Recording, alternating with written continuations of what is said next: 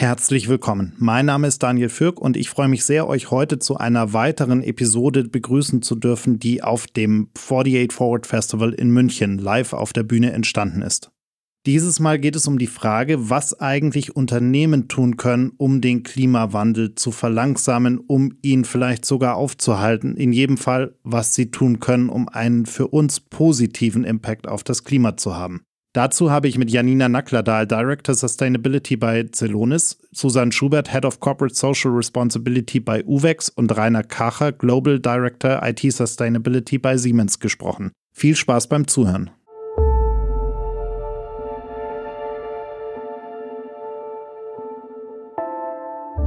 In an ever-changing world, we need to keep track of what will be next. Forward Thinkers is your 48 Forward podcast to discover the future.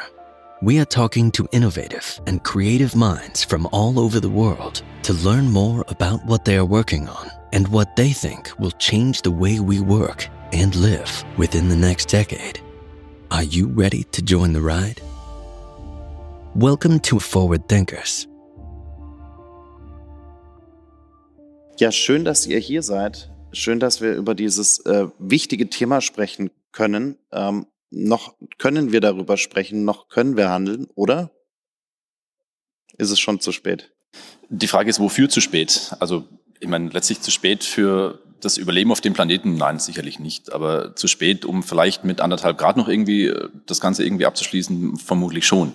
Aber gibt es eine Alternative zum Handeln? Nicht wirklich. Kopf in Sand stecken ist irgendwie auch keine Option und äh, zu negativ das alles zu sehen hilft irgendwie auch keinem weiter. Das heißt, wir müssen handeln, wir müssen etwas tun und aktiv werden, meine Sicht.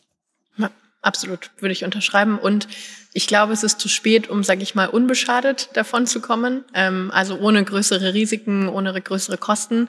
Ähm, und wie du sagst, vermutlich werden wir auch das ambitioniert gesteckte Ziel, das wir bräuchten, so nicht einfach erreichen mit dem, wie wir gerade handeln und wie wir gerade ähm, vorangehen. Aber es gibt schon noch Optimismus. Wir haben gerade schon zu dritt kurz drüber gesprochen, ähm, dass es zwar eine Krise ist, aber dass es schon noch ähm, Optimismus ähm, geben darf. Absolut. Gehört zu dem Handeln vielleicht auch äh, die Wahrheit, dass wir irgendwie mal sagen müssen, naja, also eineinhalb Grad haben wir nicht geschafft, aber wenn wir jetzt nicht handeln, wenn wir nicht den nächsten Step irgendwie hinbekommen, dann wird's ganz schlimm. Also ich habe das Gefühl, die Leute hängen immer noch an diesen anderthalb Grad äh, und, und glauben immer noch, sie können da irgendwie äh, das irgendwie, aber müssen wir den Leuten nicht mal klar machen, hey, die erste Chance haben wir schon vertan und, und die Lage ist wirklich, wirklich schrecklich.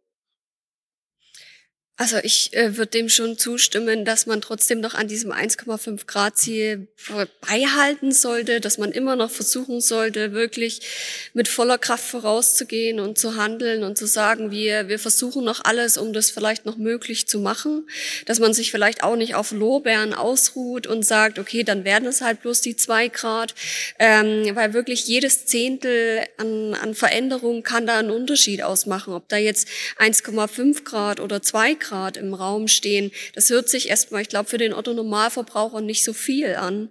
Ähm, aber die klimatischen Effekte, die dahinter stehen, sind schon gravierend. Und dann zählt wirklich auch jedes Zehntel. Und ich glaube, das sollte man da nicht aus den Augen verlieren. Ja, absolut. Also bin ich genau bei dem, was Susanne sagt. Was letztlich, glaube ich, ein Schritt nochmal zurück ist, man muss sich klar machen, was heißt denn anderthalb Grad? Genau wie Susanne gesagt hat. Eckhard von Hirschhausen hat das mal vor kurzem nett beschrieben und hat gesagt, 41 Grad ist noch Fieber, 42 Grad ist leider klinisch tot. Und das heißt, ein Grad Unterschied kann da schon wirklich was Dramatisches machen. Und ich glaube, auch da steckt ein ganz großer Aspekt drin.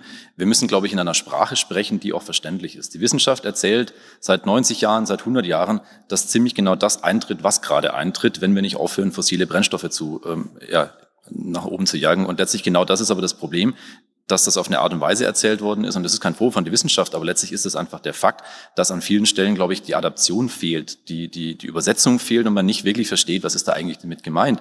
Anderthalb Grad mehr, naja, ist ja wie eine Toskana, ist ja nett. Hat man halt vielleicht einen besseren Wein bei uns, mag ja auch mal passieren. Aber das ist nicht der Fall, sondern man muss verstehen, was ist das Resultat, was kommt dabei raus. Ähm, und deswegen ambitionierte Ziele letztlich ähm, ist genau das, was wir brauchen unbedingt.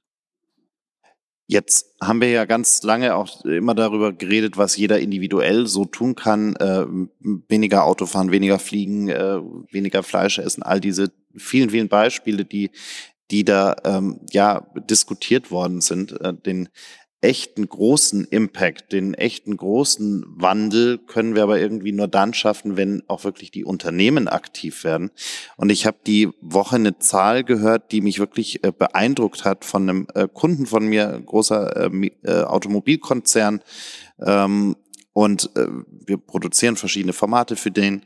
Und die haben ausgerechnet, dass deren eigenen Emissionen 0,3 Prozent der globalen Emissionen ausmachen. Ein einzelnes Unternehmen 0,3 Prozent von dem, was wir da in diese Welt hinausblasen.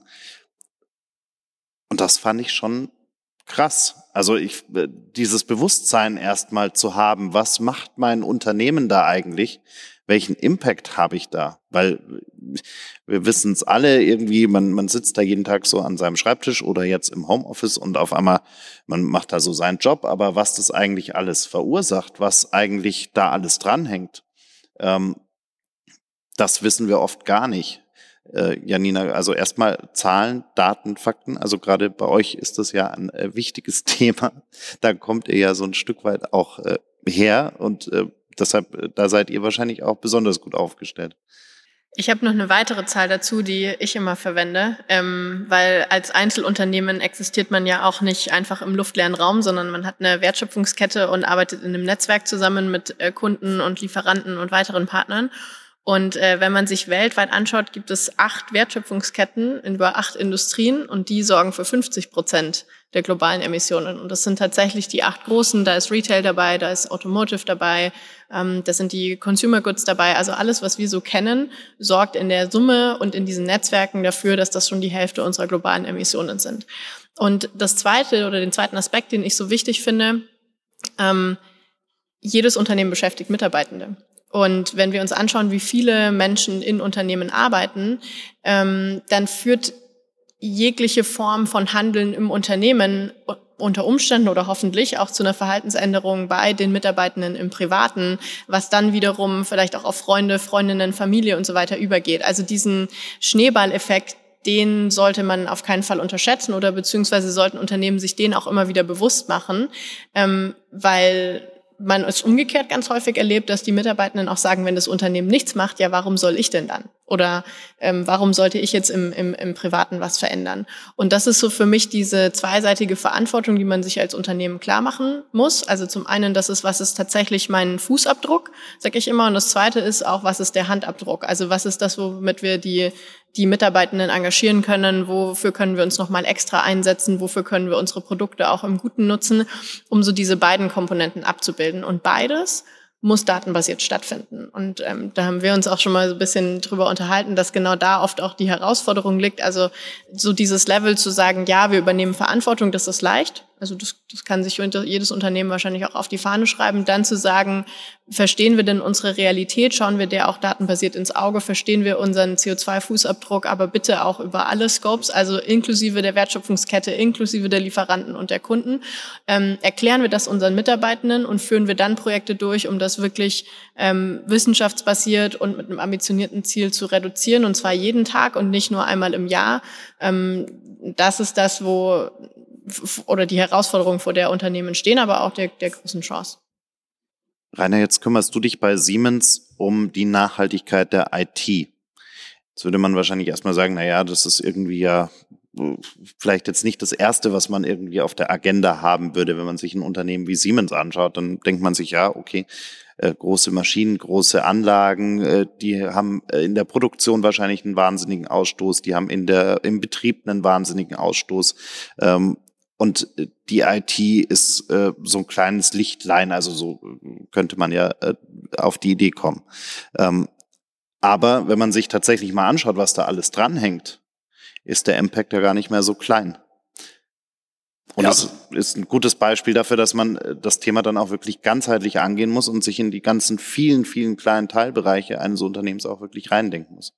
Also zum einen tatsächlich der Impact bei einer Siemens AG ist im, im Kontext gesamtheitlich gesehen relativ gering. Das ist schon so. Wir haben so rund 2,3, 2,4 Prozent der gesamten Greenhouse Gas Emissions der Siemens AG durch IT verursacht. Der Rest kommt durch Fabriken, durch produzierende Gewerke. Ich glaube, überall dort, wo in irgendeiner Form etwas physisch produziert wird, ist tatsächlich die IT eher im nachgelagerten Sinne. Aber es gibt natürlich mehrere Aspekte. Zum einen, IT ist da auch unterstützend drin. Das heißt im Prinzip das Thema nicht bloß nachhaltig IT zu gestalten, sondern auch durch IT Nachhaltigkeit zu unterstützen, kommt da ganz klar in den Fokus. Was wir gerade ja schon gehört haben, ist, Daten sind die Grundlage. Wenn ich nicht weiß, wo ich heute stehe, wo heute meine größten Emissionen herkommen, wenn ich nicht weiß, wo die Umweltwirkung am größten ist, um das ein bisschen breiter auch mal noch zu fassen. Das heißt nicht bloß im Kontext von CO2, sondern auch Wasserverbrauch oder Plastik oder Verpackungen und all solche Geschichten. Ähm, überall dort sind Zahlen, sind Daten die Grundlage.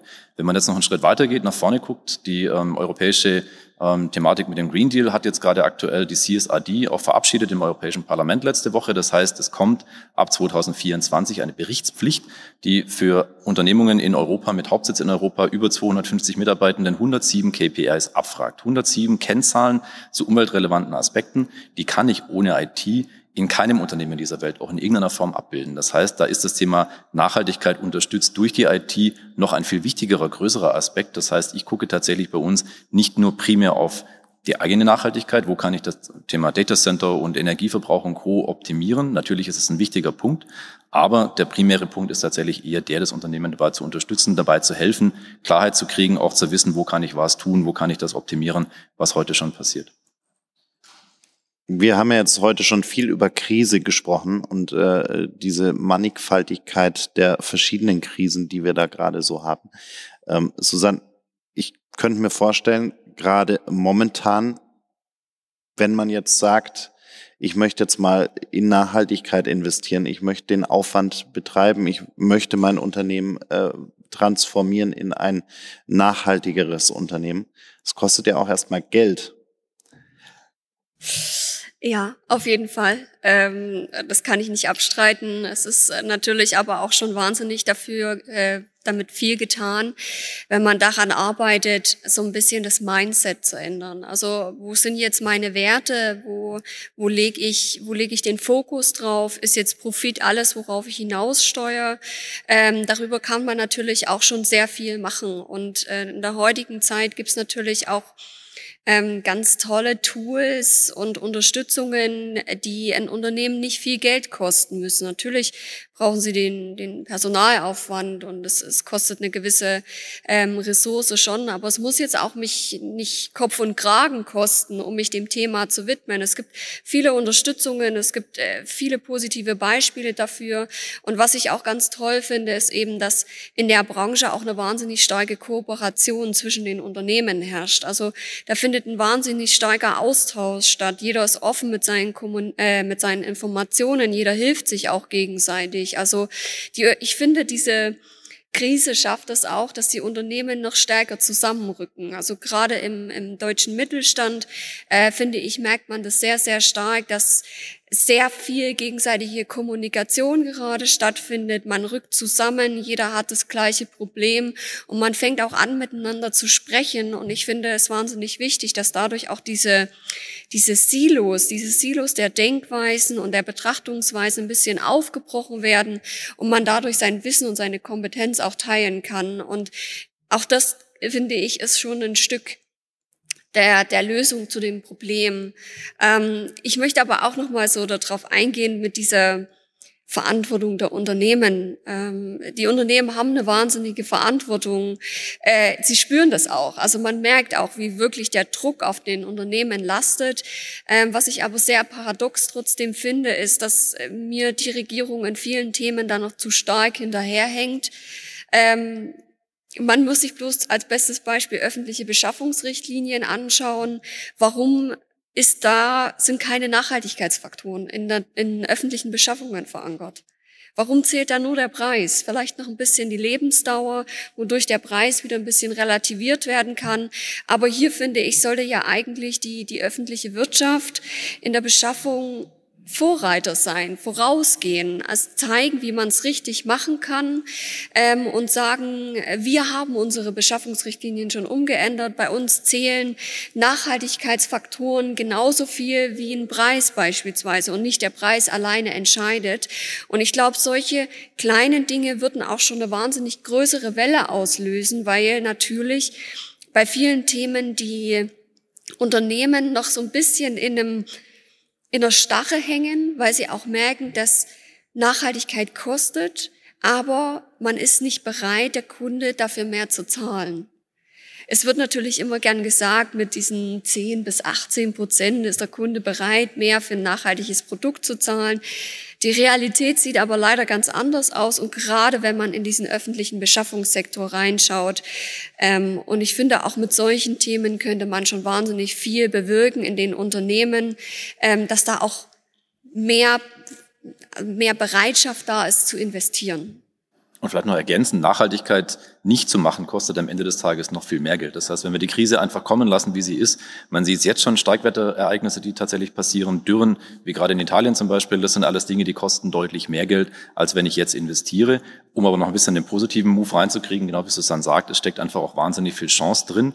Wenn man sich einen klassischen Fleischwarenhersteller anguckt mit einer Mühle auf seinem Logo, der mittlerweile mehr Umsatz generiert mit veganen Alternativprodukten, dann ist das durchaus einfach ein Signal. Das heißt, es ist eine Chance zu sagen, ich gehe mal den Schritt und ich mache eine Veränderung meines bisherigen Portfolios hin zu einer nachhaltigeren Alternative. Jetzt kann man darüber denken, was man möchte, ob das gut ist, ob das nicht gut ist, ob das gesund ist oder nicht. Aber was es einfach zeigt, ist, da stecken auch Business-Chancen drin, Opportunities drin, die man definitiv auch nutzen kann.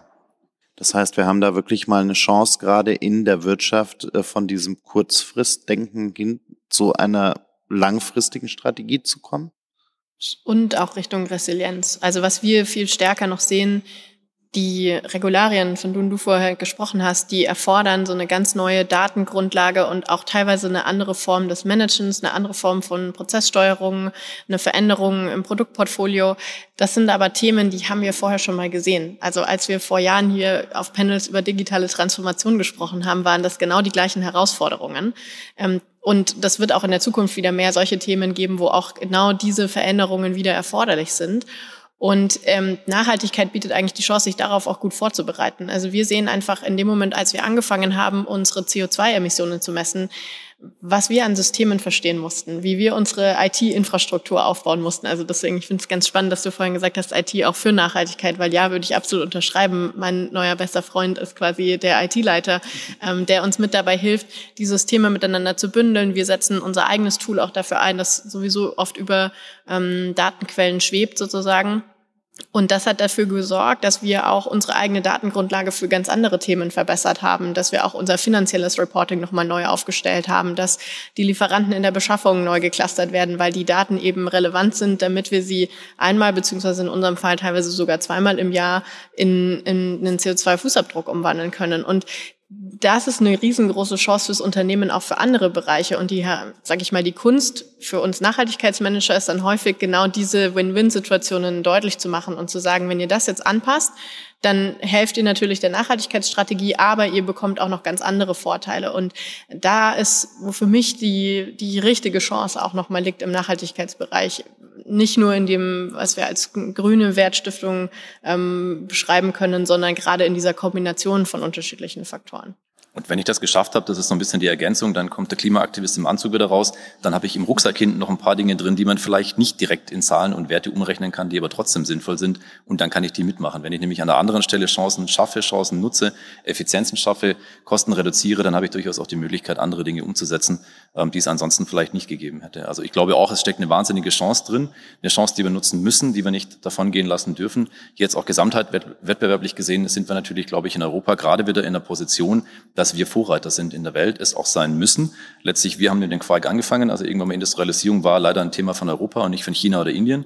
Dementsprechend sind auch wir jetzt wieder in der Verpflichtung, aus meiner Perspektive, wieder Vorreiter zu sein in mehr Nachhaltigkeit und wir können es auch nutzen. Wir haben da wieder durchaus die Chance, uns ganz nach vorne zu bringen, die deutsche Wirtschaft wieder nach vorne zu bringen und die europäische Wirtschaft tatsächlich wieder federführend zu machen in Nachhaltigkeitsaspekten und der Rest zieht dann hinterher. Jetzt könnte ich es mir ja ganz einfach machen und mich irgendwie zurücklehnen. Dann äh, frage ich euch drei, äh, kommt mal irgendwie in mein Unternehmen und wir rechnen mal aus, was habe ich denn an Emissionen, was habe ich denn an, äh, ja, was ist mein Beitrag an äh, diesem Klimawandel? Wie, wie schlimm stehe ich eigentlich da? Ähm, und dann würden wir diese ganzen Zahlen äh, ausrechnen, die ganzen Analysen machen und am Ende stehe ich da mit irgendeinem Wert und dann könnte ich mich jetzt zurücklehnen, ja cool, kaufe ich halt jetzt irgendwelche äh, Kompensationsmöglichkeiten und Zertifikate. Und weil das ja sich dann so toll anhört, klebe ich mir noch ein Schild an die Tür und sage, ich bin ein nachhaltiges Unternehmen, ich bin wahnsinnig innovativ und äh, mache mit diesem Klimathema auch noch Werbung. Ähm, wo muss ich denn da die Grenze ziehen? Also ich habe jetzt auch schon gelernt, ich kann ja nicht immer alles irgendwie weg äh, entwickeln. Ich kann ja nicht, ich werde es nicht schaffen, dass ich, äh, wenn ich jetzt zum Beispiel, wenn wir bei dem Autobeispiel, wenn ich ein Auto baue, es wird immer irgendwelche Emissionen dabei geben. Ich, ich komme nicht auf Null. Das heißt, irgendeinen Anteil muss ich immer irgendwie kompensieren, noch on top zu all den Maßnahmen, die ich mache. Aber wo, wo ziehe ich denn da die rote Linie? Also wie viel Kompensation ist, ist okay und wie viel echte Aktion brauche ich quasi? Äh, und ist vielleicht das eine auch mehr die kurzfristige Lösung, bis die langfristige funktioniert? Also ich finde, Kompensation ist ein wahnsinnig schwieriges Thema. Ich persönlich bin kein riesengroßer Verfechter von Kompensationsmaßnahmen. Ähm, ich finde, hier muss eigentlich eher so die, diese Zielhierarchie herrschen, zu sagen, vermeiden, reduzieren und erst dann kompensieren. Und äh, wenn man sich anschaut, was so Kompensationsprojekte ja auch kosten, ähm, dann finde ich es viel sinnvoller zu sagen, dass dieses Geld für die Kompensationsprojekte, was das Unternehmen dort aufwendet, das nutze ich lieber für mich und meine Prozesse im Unternehmen, um CO2 wirklich aktiv zu reduzieren, anstatt mich da an einer Art modernen Ablasshandel zu bedienen, ähm, nur damit ich mich grün anstreichen kann. Also natürlich ist es nach außen hin erstmal ein nettes Bild, was man transportieren kann. Ähm, es gibt sicherlich auch gute und vielleicht auch weniger gute Kompensationsprojekte. Da muss man auch mit Sinn und Verstand auswählen.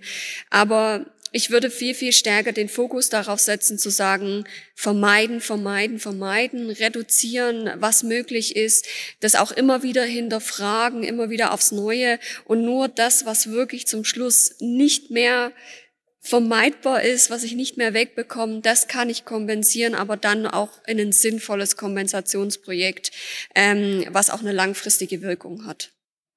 Absolut Echo, das, was Susanne gerade gesagt hat, ergänzt noch, Ablasshandel ist das richtige Wort dafür, das ist die moderne Form. Wenn man sich anguckt in irgendwelchen äh, Drogeriemärkten aktuell, jedes zweite Produkt ist klimaneutral mittlerweile und die Menschen, die das kaufen, tun das in der Überzeugung, und das ist gar kein Vorwurf, im Gegenteil, dass sie Gutes damit tun, was am Ende des Tages aber natürlich nicht so ist.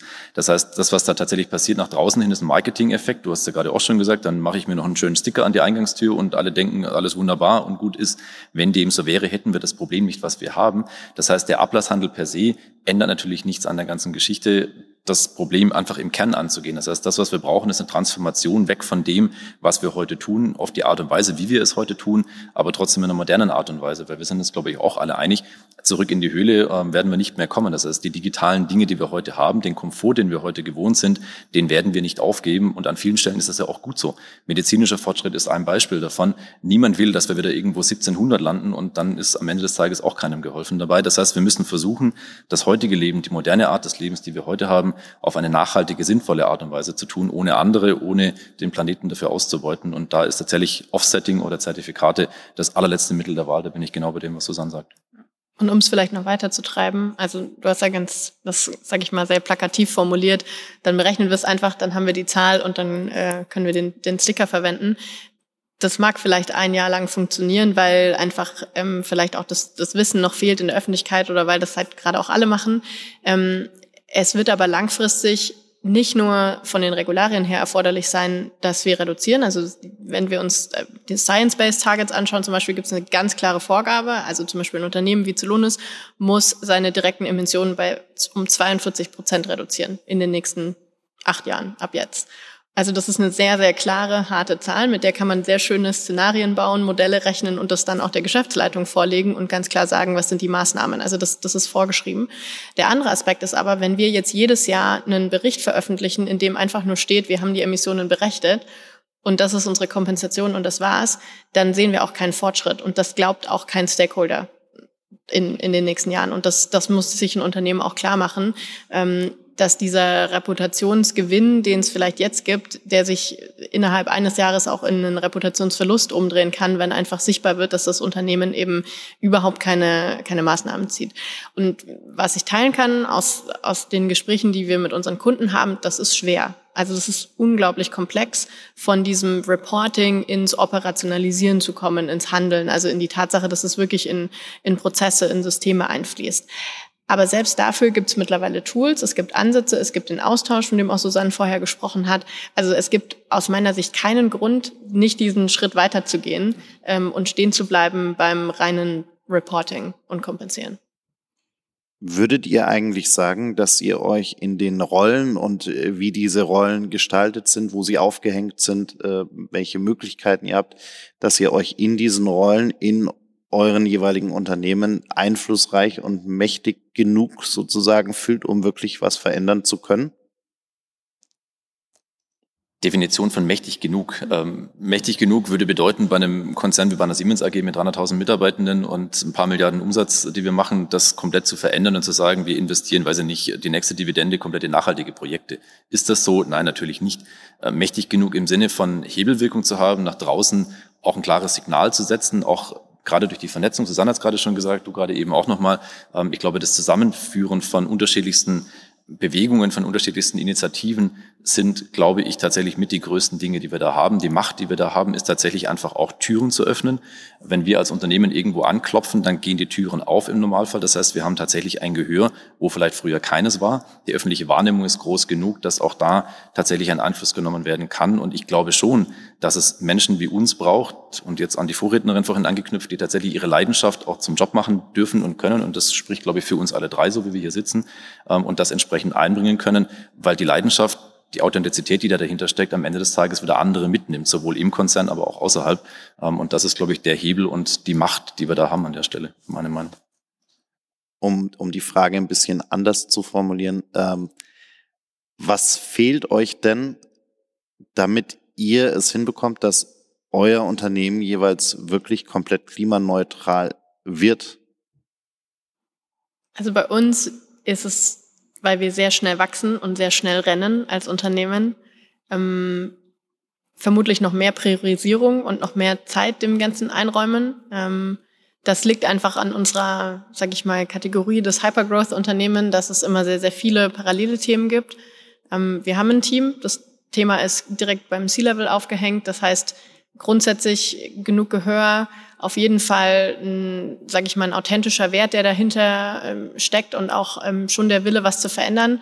Und am häufigsten bekomme ich eigentlich zu hören, wir würden ja gerne, aber wir wissen nicht wie und wir wissen nicht wann. Ähm, und da so dafür zu sorgen, und das gilt sowohl bei uns als auch, was ich bei unseren Kunden sehe, dass Nachhaltigkeit tatsächlich the next best action ist, wie wir immer sagen. Also wirklich das nächste Thema auf deiner To-Do-Liste, das nächste Thema in deinem Projektplan, äh, das Thema, an dem du gemessen wirst, das Thema, von dem dein Bonus abhängt. Ähm, das da noch so ein bisschen weiter hinzutreiben, würde ich sagen, wäre bei uns der größte Hebel wahrscheinlich, der zu noch mehr Handeln führt. Bei uns muss ich tatsächlich sagen, es ist ähm, die Technologie, die mangelnde Technologie. Wir, wir würden gern deutlich mehr machen, aber uns sind einfach ein Stück weit noch die Hände gebunden. Ähm, wir könnten deutlich mehr Rezyklat einsetzen, deutlich mehr Biokunststoffe, ähm, können aber dann die Stabilität zum Beispiel nicht halten. Und dann ist halt die Abschätzung, was geht jetzt vor. Und dann ist natürlich die Sicherheit und die Sicherheitsgewährleistung unserer Produkte einfach wichtiger, als in dem Moment fünf Prozent mehr Rezyklat einzusetzen. Ähm, genauso bei pro bestimmten Prozesstechniken. Es gibt keine Alternativen. Wir können auf nichts anderes setzen.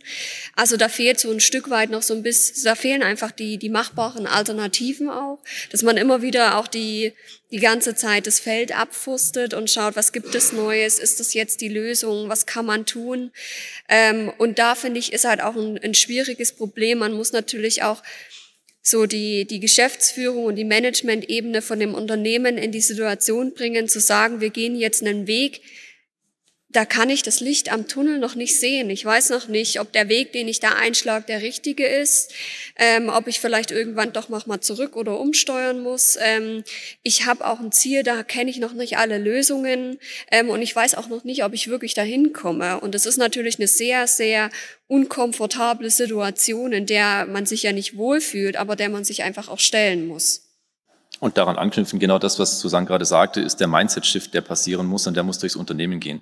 Es muss die Klarheit da sein, das ist die größte Transformation, die Unternehmen jemals gesehen haben. Es ist nicht bloß ein Trendthema. Ich habe kürzlich wieder gelesen, Nachhaltigkeit ist der neue Trend. Aber ein Trend ist was, das kommt und auch wieder geht und das Thema wird nicht mehr gehen. Das heißt, das, was wir gerade erleben, was wir gerade tun, ist der Beginn einer Veränderung, die sich durchs Unternehmen zieht und die Akzeptanz, genau wie Susanne gesagt hat, auch mal zu investieren in etwas, wo ich nicht sofort einen Return on Invest habe, wo ich nicht sofort irgendein Ergebnis sehe, wo ich nicht sofort weiß, was passiert.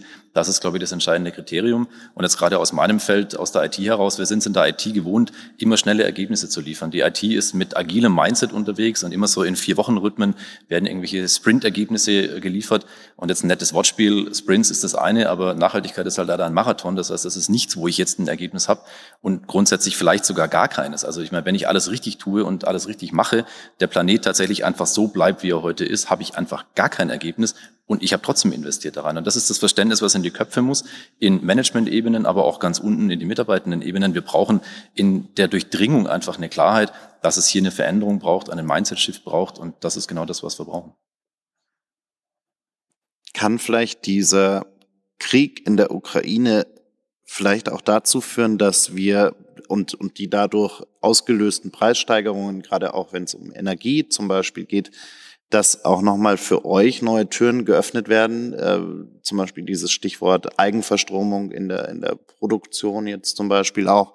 Äh, ich habe vor zwei, drei Wochen äh, den äh, Geschäftsführer von einem, ähm, ja, wie beschreibe ich es, ohne den Namen zu nennen, äh, von einem äh, Food-Hersteller äh, getroffen, der dieses Thema sehr schön beschrieben hat und gemeint hat, na ja, also er war jetzt auch nicht, hat das Thema auch nicht immer ganz oben auf der Agenda, aber dann hat er einfach mal einen Business Case gerechnet. Und wenn wir davon ausgehen, dass äh, Strompreise weiter steigen äh, und vor allem so viel, so schnell steigen, wie sie es momentan auch tun, ähm, dass es sich recht schnell rechnen kann, äh, komplett auf Eigenverstromung äh, zu setzen. Und das ist jetzt nur ein Teilaspekt von, von sehr vielen. Aber ist das vielleicht auch eine Chance, dass wir einfach durch diese Preissteigerungen an vielen Stellen auch einen, einen neuen Druck hin zu neuen Lösungen verspüren und da vielleicht dann auch mal anfangen, äh, über solche Dinge ernsthafter nochmal nachzudenken? Ja und nein. Also ich, ich also ich kann es aus unserer Unternehmenssicht beantworten. Ähm, ja, es führt dazu, dass ein Kostenbewusstsein momentan da ist und gerade beim Thema erneuerbare Energien kann ich schon sagen, dass unser CEO mich angerufen hat und gesagt hat, was können wir denn jetzt machen? Wer sind wir davon auch ähm, beeinträchtigt? Was heißt es jetzt? Und ja, wenn man dann den Business Case präsentiert, dann geht der jetzt vielleicht noch schöner auf, als er vorher schon aufging. Ähm, und dann gibt's jetzt vielleicht auch eine gewisse Dringlichkeit bei dem Thema zu handeln. Also ja, da haben wir eine Bewegung gesehen.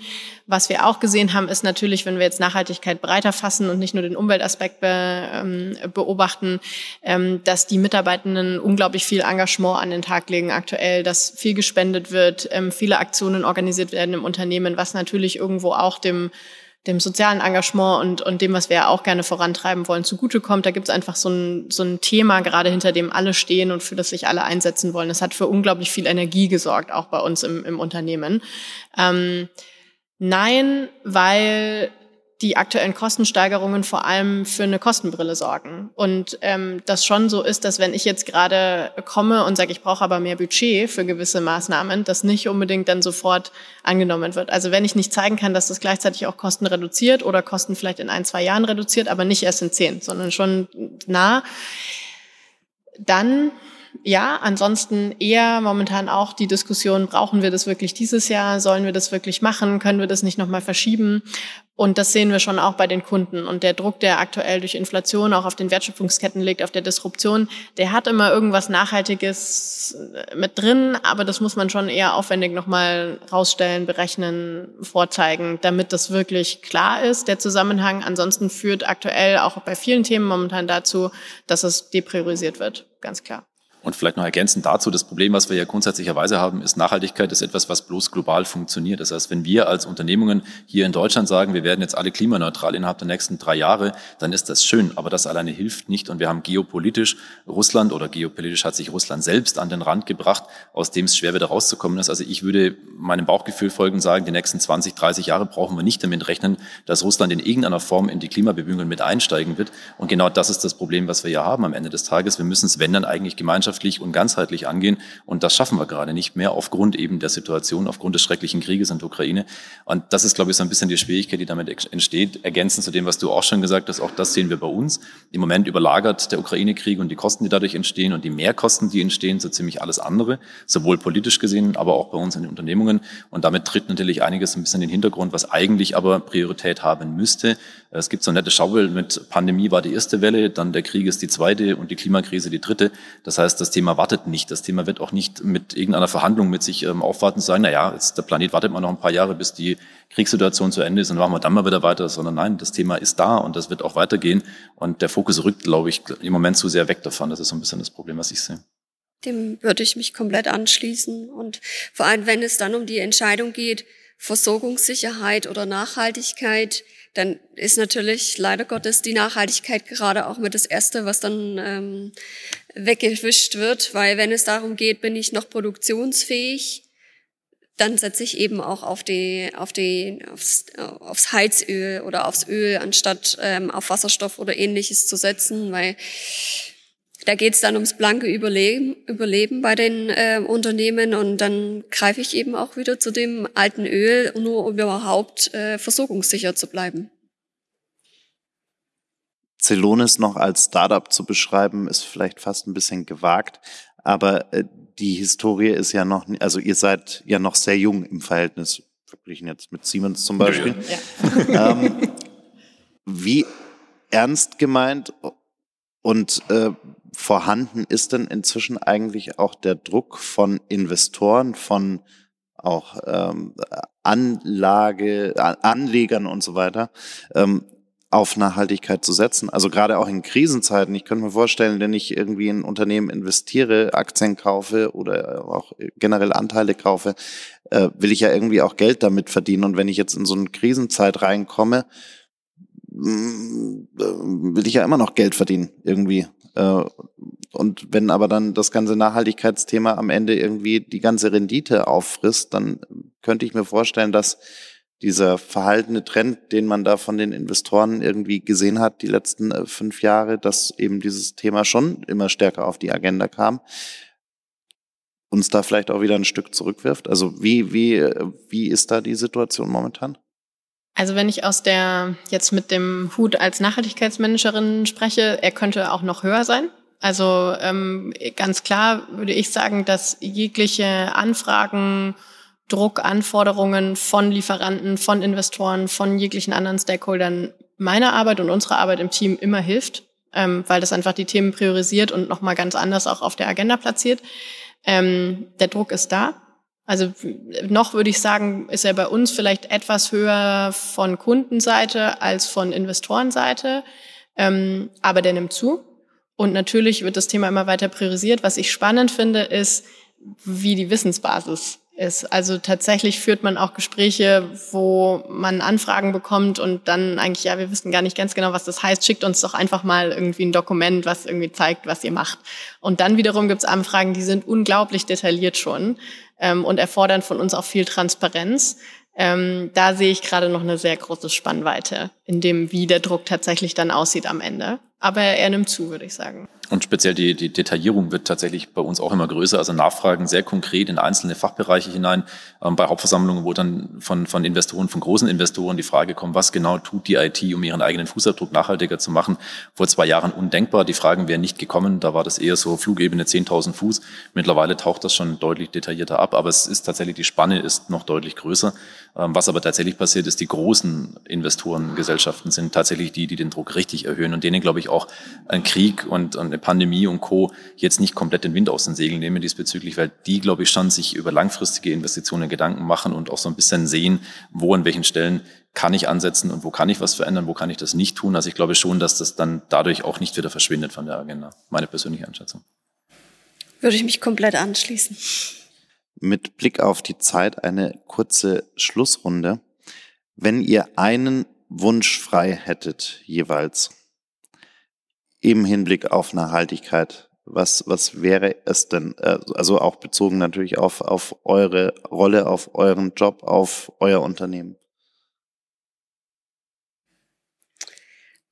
Ich glaube, ich hätte gern die Fähigkeit, den Menschen die Angst zu nehmen, ähm, Mut zu geben, da voranzugehen ähm, keine Angst davor zu haben, die 100 Prozent vielleicht nicht zu erreichen, sondern ähm, sich auch einzugestehen, dass vielleicht 80 Prozent auch ausreichend sind, dass es einfach nur wichtig ist, dass wir überhaupt vorangehen ähm, und dass man, wenn man dann die 100 Prozent nicht erreicht, auch einfach dazu steht.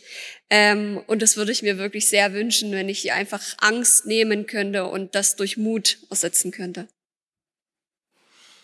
Mm, ich würde mir wünschen, dass sich die Menschen, ganz unabhängig davon, ob sie bei uns im Unternehmen arbeiten, in anderen Unternehmen oder sonst in der Gesellschaft, sich äh, der Macht ihrer Entscheidungen mehr bewusst werden. Wir haben das vorher auch auf dem Panel gehört, dass das vielleicht manchmal auch das Menschsein ausmacht. Und äh, wenn wir es schaffen würden, dass die Menschen bei jeder ihrer Entscheidungen tatsächlich sich klar machen, es gibt immer eine nachhaltige Option oder fast immer und die kann ich auch wählen, ähm, dann würde das, glaube ich, zu sehr, sehr viel Veränderungen schon führen dem ist nicht so viel hinzuzufügen. Also es ist eigentlich alles gesagt. Ich würde mir wünschen, dass tatsächlich nicht von Umweltschutz und von Naturschutz die Rede ist, sondern von Menschenschutz, denn der Planet am Ende wird sich selbst erhalten. Warten wir eine Million Jahre, wenn wir nicht mehr hier sind, dann ist es alles wieder, wie es vorher war. Der Planet hat schon ganz andere Dinge ausgehalten. Also ich glaube, das Verständnis braucht es tatsächlich in den Köpfen drin, mit einem Optimismus, mit einem Mut, was ihr beide gerade schon gesagt habt, dass wir eigentlich die Lebensgrundlage für uns selbst gerade kaputt fahren, wenn wir nicht ändern, was wir tun. Ich danke euch sehr für die, für die vielen Einblicke.